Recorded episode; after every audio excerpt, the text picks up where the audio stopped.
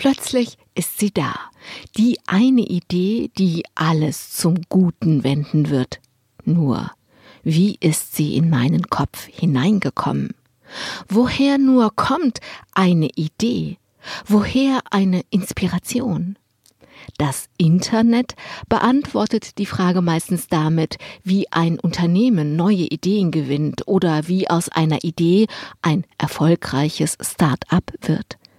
Aber das meine ich natürlich nicht. Ich meine Situationen, in denen ein Problem tausendmal gedacht und dennoch keine Lösung in Sicht ist, bis dann plötzlich eine Inspiration, eine ganz neue Idee daherkommt, die noch nicht mal unbedingt was mit dem Problem zu tun hat. Wie damals, als ich eine junge Journalistin war. An meiner ersten Stelle konnte ich mich nicht mehr entwickeln, ich wollte weg und weiter. Mein Mann und ich wollten aber auch eine Familie gründen. Wie konnte da Kündigung eine gute Idee sein? Als ich mal wieder alles drehte und wendete, schwebte plötzlich eine Idee in den Raum. Federleicht tanzte sie vor meiner Nase herum, erzählte von einer Reise. Eine Reise? Das konnte ja nun nicht die Lösung für die Frage nach Kündigung oder Familie sein. Aber das Federleichte darin verlockte mich, so unsinnig es klang, ich plante alleine eine private Reise in ein tibetisches Kloster. Ein Exil-Tibeter konnte mir eines im indischen Exil empfehlen, fragte, wenn ich doch schon mal da sei, wolle ich vielleicht doch auch den Dalai Lama interviewen. Natürlich wollte ich.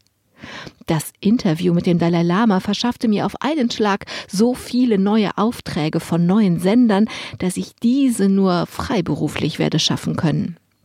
Kurz entschlossen kündigte ich. Mein Mann wollte dann gerne auch mit zum Dalai Lama. Wir reisten also zu zweit. Zurück reisten wir nicht nur mit Tonnen von Tönen für Reportagen, sondern auch zu dritt. Ich war in Indien schwanger geworden.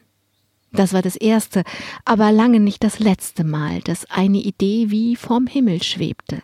Zwar scheinbar nichts mit dem Problem, das gerade den Weg versperrte, zu tun hatte, und doch alles ändern würde.